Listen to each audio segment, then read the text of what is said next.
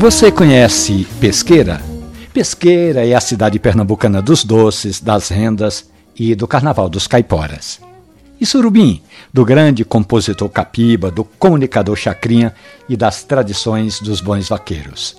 Pois a história de hoje vai misturar Surubim e Pesqueira. Vamos lá. De Surubim vem a história de Sandra Diógenes.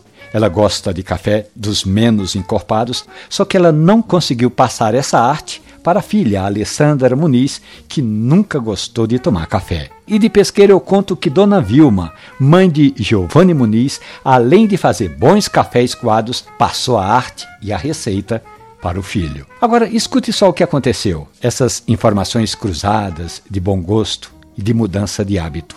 Logo que se casou, o Giovanni fez o primeiro café para Alessandra.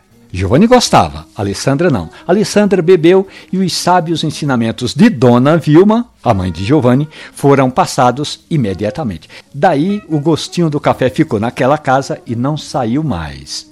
Juntos, morando agora no Recife, ali nas imediações de Casa Amarela, eles são apreciadores dos bons cafés. Com essa história, eu queria passar para você também a imagem de uma mesa forrada com as belas rendas de pesqueira, o povo tomando café de qualidade e harmonizando com o delicioso bolo de rolo de Pernambuco. E aí por cima, escutando os belos acordes de um frevo de capiba, ilustre representante de Surubim.